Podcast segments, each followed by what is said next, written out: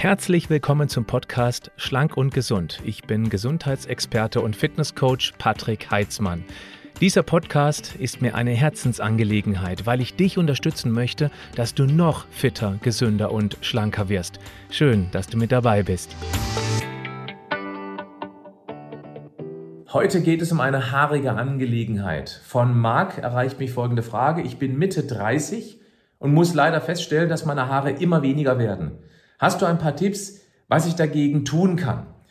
Also, fangen wir erstmal ganz dezent an. Blonde haben grob 150.000 Haare auf dem Kopf. Rothaarige, das sind die, die mit den meisten Haaren auf dem Kopf und die mit den wenigsten sind rothaarige. Die haben dann circa 75.000 Haare auf dem Kopf. Jeden Tag fallen circa 60 bis 100 Haare aus und wachsen natürlich auch dementsprechend wieder nach.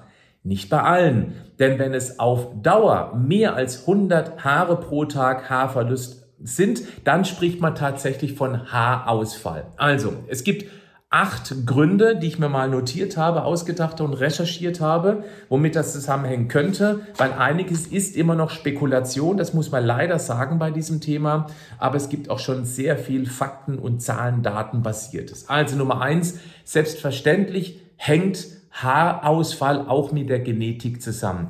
Wenn es in der Verwandtschaft, auch in der engen Verwandtschaft, Oma, Opa, Papa, Mama, zu dünnem Haaren kommt oder eben auch zu Glatze, also wenn Opa Glatze, Vater Glatze hat oder eben sehr wenig Haare auf dem Kopf sind, dann ist leider, leider auch die Gefahr groß, dass es selber einen auch erwischt, gerade als Mann.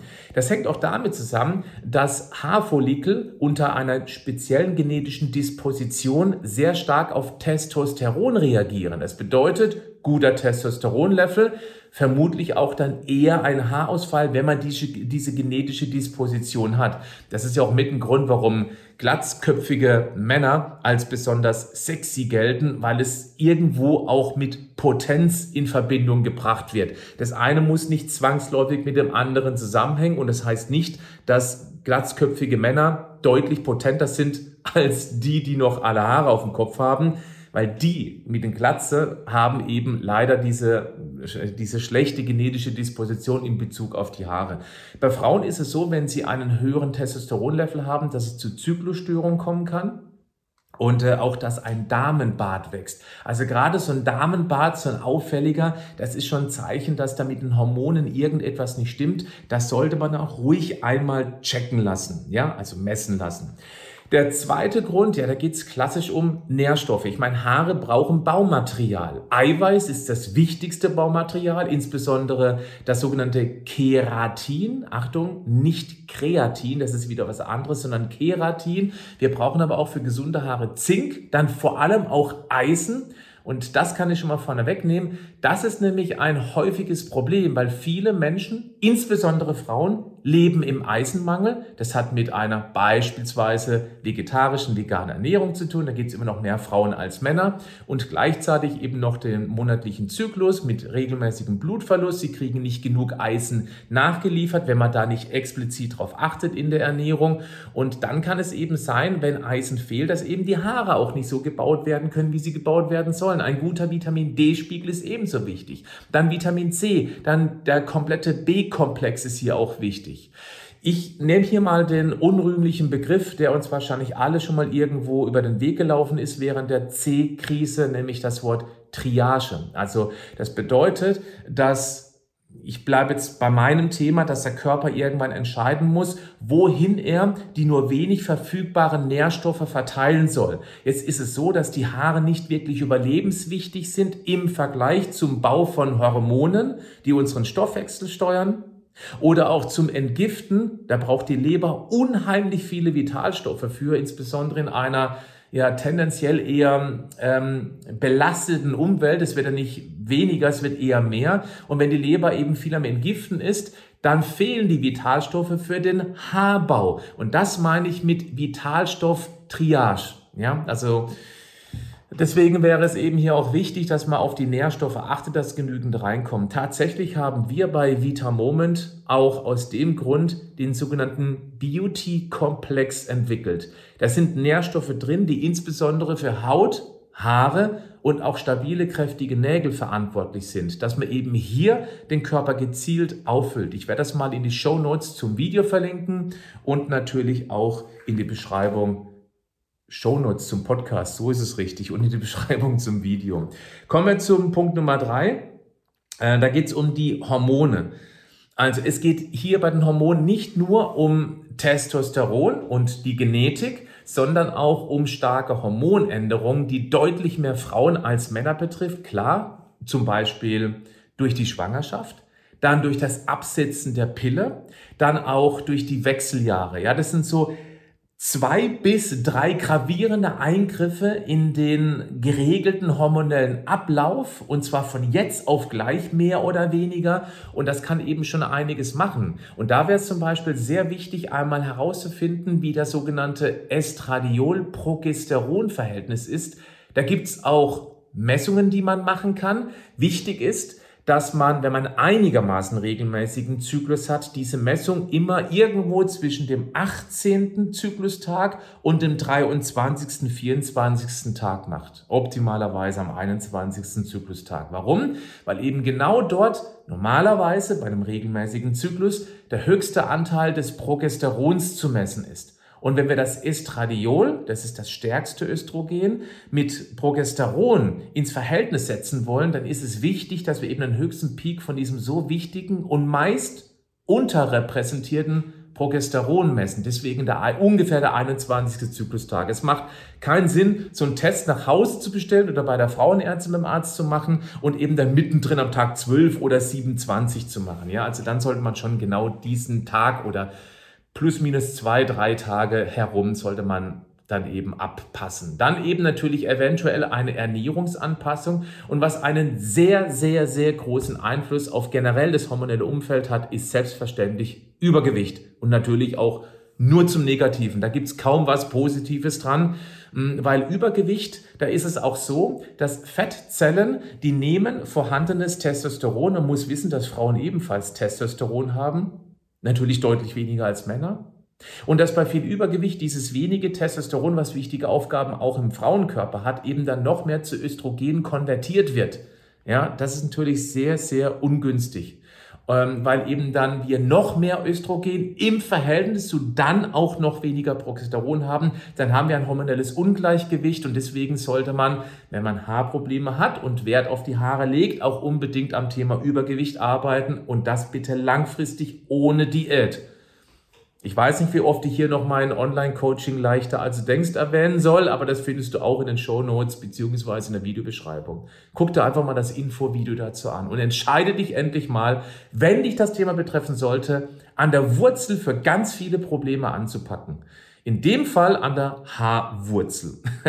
so, dann natürlich auch es geht generell um die Nährstoffauffüllung. Ja, wenn es eben um die Triage geht, brauchen wir diese Zink, Vitamin D, vor allem das Eisen, damit der Körper auch genügend Nährstoffe für den Haarbau zur Verfügung stellen kann. Und wenn man feststellt, wow, ich habe ein völlig desolates Estradiol-Progesteron-Verhältnis, dann kann man nur hoffen, dass man ein in dem Bereich ausgebildeten Frauenarzt, Frauenärztin hat, die eben auch eine bioidentische Progesteroncreme verschreibt. Das schmiert man sich auf die Dünnstellen der Haut ähm, und dann kann man eben damit den Progesteronlevel etwas anheben. Und ich weiß aus meiner Community, weil das eben auch regelmäßig ein Thema ist mit den Hormonen, dass es da ganz, ganz viel Auffüllbedarf gibt. Das kann ich nur sagen. Das hat eben auch mit unserer Umwelt zu tun, weil eben viele Xenoöstrogene unterwegs sind. Wir haben als nicht nur das Problem mit der Übergewichtigkeit, Testosteron, dann werden mehr Östrogene draus, sondern wir haben sogenannte Xenoöstrogene. Das sind Wirkstoffe wie zum Beispiel Plastikrückstände, Phthalate, Bisphenol A in unseren Lebensmitteln, die eben östrogenähnliche Wirkung haben und damit verschiebt sich nochmal dieses Östrogen-Progesteron-Verhältnis. Das ist jetzt gerade ein Punkt, der speziell Frauen betrifft, aber auch übergewichtige Männer haben natürlich ähnliche Probleme, nur nicht so ausgeprägt wie die bei den Frauen. Gut, dann wollen wir über die über die Schilddrüse sprechen. Die Schilddrüse steuert natürlich unseren Stoffwechsel und damit auch unser Haarwachstum. Klar. Bei einer Überfunktion Da wachsen die Haare verhältnismäßig schnell, dann sind sie aber weich und dünn. Und bei einer Unterfunktion, da ist es eher so, dass sie stumpf sind und auch verhältnismäßig schnell brechen. Und hier wäre es ebenfalls wichtig, einmal die Schilddrüsenwerte zu bestimmen. Und da reicht nicht der gewöhnliche TSH-Wert aus, der bei den Ärzten in Bezug zur Schilddrüse eigentlich immer gemacht wird. Wir brauchen mehr. Das möchte ich jetzt hier nicht ausführen, weil da habe ich schon einiges zu gemacht. Ich werde hier ein entsprechendes Video dazu, wenn du das Gefühl hast, Schilddrüse, da könnte ich mal nachgucken. Ähm, wenn, du, wenn du dich da selber siehst, dann schau dir mal dieses Video an oder hör dir entsprechend die Podcast-Folge dazu an. Auch das werde ich hier unter diesem Video Schrägstrich Podcast verlinken. Dann haben wir noch die, den fünften Punkt, nämlich einen vernarbten Haarausfall. Da geht es mehr um Entzündungen, die man mal vielleicht hatte durch eine Pilzinfektion. Das gibt es natürlich auch. Dann sowas wie Schuppenflechte ähm, oder auch Lupus, das hast du vielleicht schon mal gehört, das ist auch eine Autoimmunerkrankung und das muss behandelt werden. Und da geht es mehr darum, dass man das Ganze stoppt, dass man die, fort, dass die fortschreitende Erkrankung stoppt. Es gibt leider hier eine schlechte Nachricht, dass vernarbte Stellen, da wachsen keine Haare mehr. Das muss man leider an dieser Stelle sagen. Das ist die schlechte Nachricht bei diesem Punkt Nummer 5. Also stoppen, das geht, gerade wenn es um Autoimmunerkrankung geht. Da halte ich es für enorm wichtig, dass man auf einen gesunden Darm achtet, auf einen gut aus, aufgefüllten Vitamin D-Speicher, Level, dass man entzündungshemmende ähm, Produkte einnimmt, wie eine antientzündliche Ernährung, also weg mit Getreideprodukten beispielsweise, mit minderwertigem Fleisch. Und äh, eben Mehrwert legt auf ähm, antientzündliche Ernährung wie viel Obst und Zucker, viel zuckerarmes Obst und Gemüse äh, dann hochwertiges Fleisch, Fisch oder auch sowas wie Sojaprodukte beziehungsweise Hülsenfrüchte, hochwertige Eier. Wenn man Milchprodukte verträgt, dann kann man auch Milchprodukte konsumieren, aber eben auch von einer möglichst guten Qualität und dass man auch noch gezielt Nahrungsergänzung einnimmt, wie zum Beispiel Omega-3, auch relativ hoch dosiert, um diese Entzündung was entgegenzustellen. Oder auch sehr wirkungsvoll ist Curcumin beispielsweise. Okay, dann machen wir weiter mit dem nächsten Punkt. Da geht es um Medikamente und Blutverdünner, die natürlich auch einen Einfluss haben können. Also sowas wie, ähm, oder auch Blutdrucksenker und Antidepressiva, Zytostatika. Also gerade wenn man eine Behandlung ist, Krebsbehandlung, dann weiß man ja auch, dass Zytostatika, dass eben bei der Krebsbehandlung, dass eben die Haare relativ schnell ausfallen, weil eben diese Gifte, das sind ja definitiv Gifte, die schnell, sich schnell teilenden Zellen eben ziemlich unter Mitleidenschaft ziehen. Und das kann natürlich Haarausfall auslösen. Da ist es erstmal wichtig, die Krankheit in den Griff zu bekommen und neben der Medikamentenbehandlung, egal ob es jetzt eben ähm, Blutverdünner sind, Blutdrucksenker oder Antidepressiva, die Medikamente einfach so absetzen? Nein, auf gar keinen Fall. Immer in Rücksprache mit dem behandelten Arzt, der Ärztin. Aber absolut wichtig ist, wir können so viel nebenher machen auf der wirklich wichtigen Schiene, nämlich mit Auffüllen von leeren Speichern, gerade wenn es um Depressionen geht oder gerade wenn es um Bluthochdruck geht. Da ist es ebenfalls wichtig, Antioxidantien zu nehmen, OPC, Vitamin C, Entzündungen raus, Omega-3 oder eben auch das Kurkumin zu sich zu nehmen. Einen gut aufgefüllten Vitamin D-Speicher, ja, das Übliche eben. Ähm, und dann kann es sein, dass man die Medikamente irgendwann in Rücksprache mit dem Arzt reduzieren kann. Ja, und dann viel Spaß. Dann kann es sein, dass die Haare wieder anfangen zu wachsen. Nächster Punkt, das sind, Moment, hier haben wir es, das sind Autoimmunerkrankungen. Ja, wir haben Lupus vorhin schon gehabt, aber auch bei Hashimoto beispielsweise, da kommt es oft zum kreisrunden Haarausfall. Und auch hier erste Angriffsstelle Darmsanierung. Zweiter Punkt, die Leber mit Vitalstoffen versorgen. Also sprich erst die gute und grundlegend gesunde Basisernährung, Schrägstrich eventuell gezielt aufgefüllt mit Nahrungsergänzung. Da gibt es auch bei uns bei äh, Vitamoment den Leberkomplex, wo wir Inhaltsstoffe verbastelt, verbaut haben, zusammengestellt haben, die die Leber ganz besonders gut bei ihrer Arbeit unterstützen. Also wenn du hier das Gefühl hast, gerade wenn du unter Autoimmunerkrankung leidest, dann wäre das auf jeden Fall auch mal ein Versuch wert, die Leber mal ganz gezielt zu unterstützen mit unserem Leberkomplex. Dann der letzte Punkt, dann kommen wir auch zu Lösungsvorschlägen.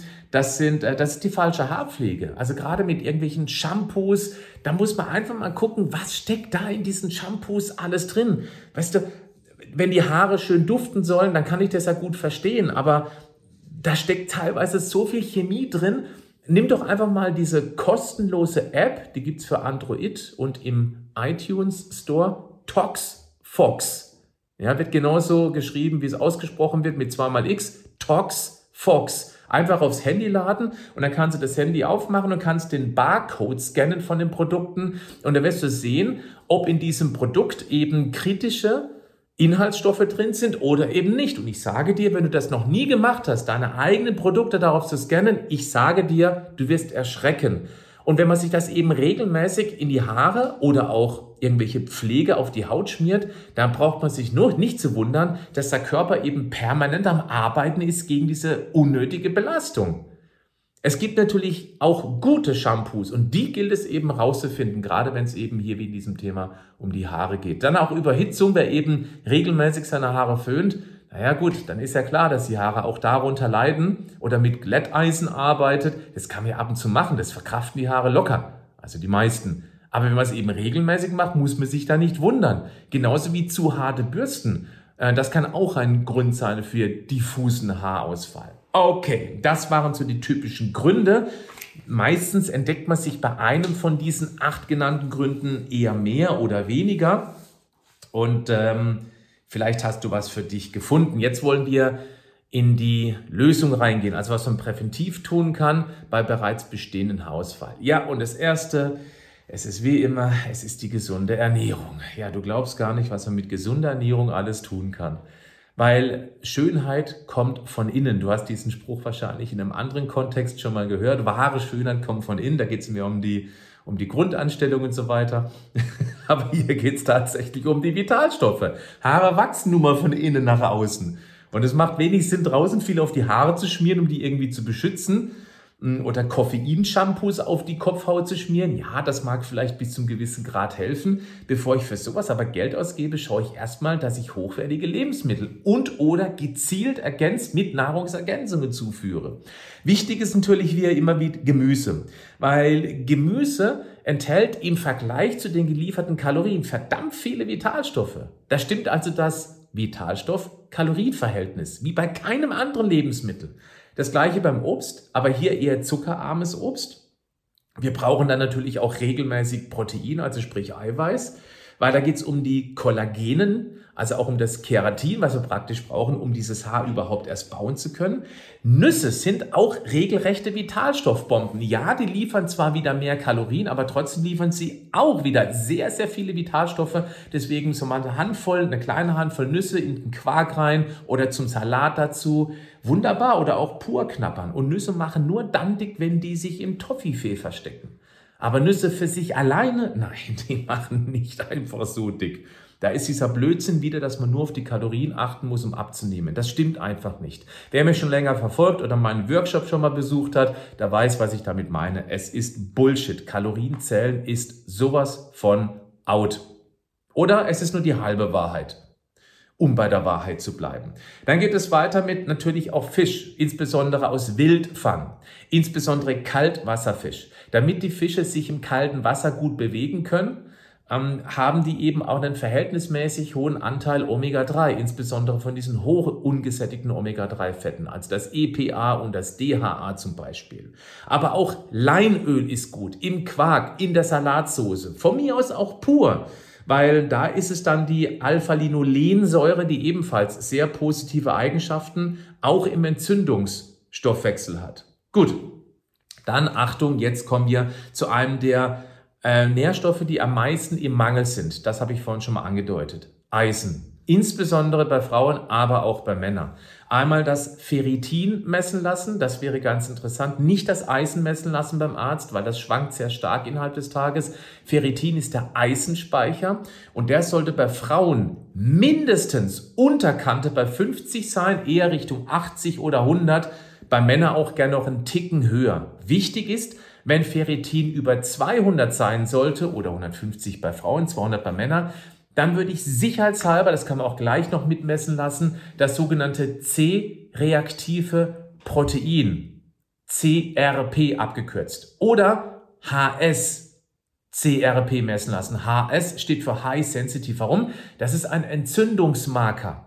Denn wenn der Eisenspeicher sehr hoch ist, dann wird man sich erstmal freuen, hurra, mein Eisen ist super, aber das kann auch deshalb sein, dass der Körper bei unterschwelligen Entzündungen, also irgendwas, was im Körper stattfindet, was wir aber nicht merken, weil es keine Schmerzen verursacht, sein hochreaktives Eisen, das ist ja sehr stark anfällig für, ich mache es vereinfacht, um rostig zu werden, also zu oxidieren und damit eine schädliche Komponente im Stoffwechsel zu werden, dann zieht er vorsichtshalber das Eisen in die Speicher zurück. Dann hat man einen hohen Eisenspeicher, aber nicht, weil man super versorgt ist, sondern weil man, irgendwo eine stille Entzündung hat. Also wenn ihr Ferritin messt, dann am besten immer noch das HSCRP mit dazu. Einfach um auf Nummer sicher zu gehen. Weil wenn das HSCRP unter 5 ist und ihr habt einen hohen Eisenspeicher, dann seid ihr gut grundversorgt. Ansonsten Eisenspeicher füllen. Das geht am besten mit Trommelwirbel, Blutwurst. Blutwurst hat sehr viel Eisen. Ja, ähm, ich krieg's nicht runter. Für mich ist das gar nichts. Zweitbester Eisenlieferant ist Leber. Komme ich leider geschmacklich auch nicht ran, wäre aber super. Übrigens auch Leberwurst.